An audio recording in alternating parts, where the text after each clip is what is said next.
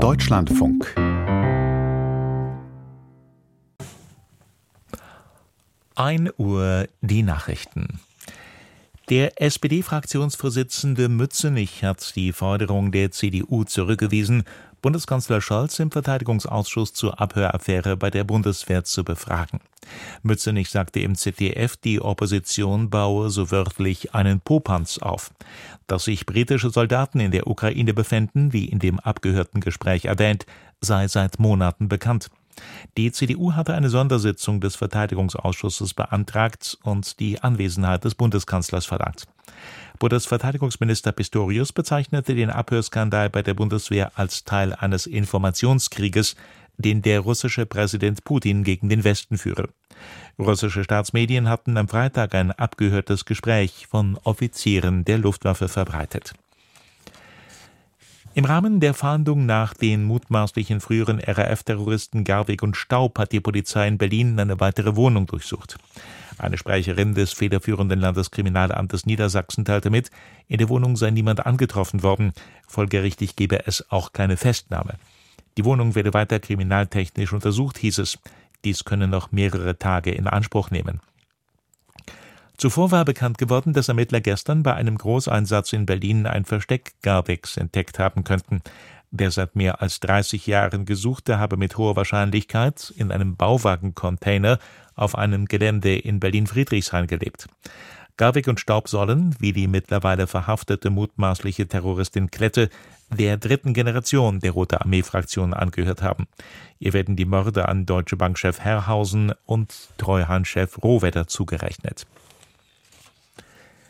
Fast 18 Jahre nach der Fußballweltmeisterschaft in Deutschland wird vor Gericht gegen drei frühere Topfunktionäre des DFB wegen des Vorwurfs der Steuerhinterziehung verhandelt.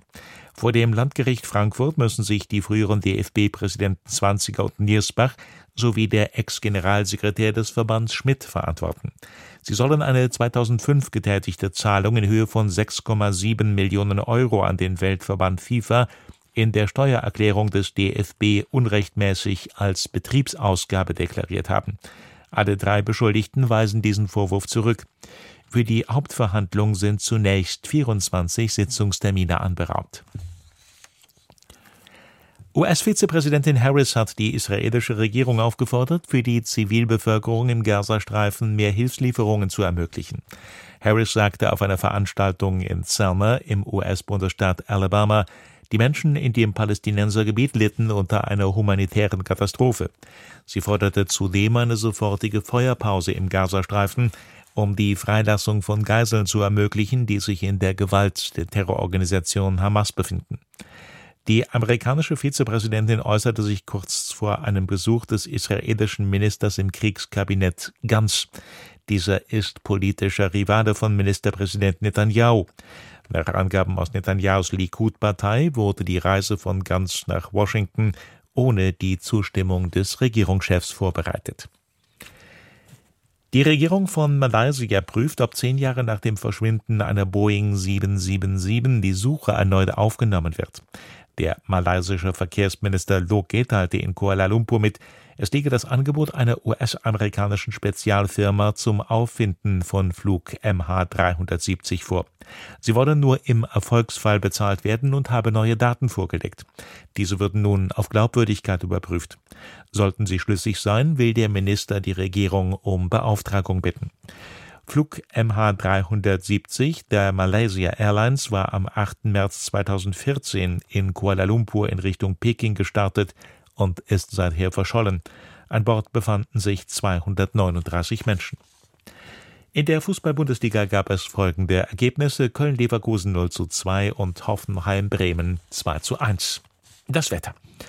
In der Nacht im Westen und Südwesten sowie im Norden und Nordosten teils stark bewölkt, sonst gering bewölkt oder klar später gebietsweise dichte Nebelfelder. 6 bis minus 1 Grad. Am Tage im Norden und Westen sowie gebietsweise im Osten stark bewölkt und bis in die Mittagsstunden teils neblig trüb. Vereinzelt etwas Sprühregen, im Süden nach Nebelauflösung sonnig, Temperaturen 8 bis 15 Grad. Die weiteren Aussichten am Dienstag dichte Bewölkung und nur hier und da etwas Sonne, örtlich Schauer 5 bis 12 Grad. Das waren die Nachrichten. Mehr Informationen in den Apps DLF Nachrichten und DLF Audiothek.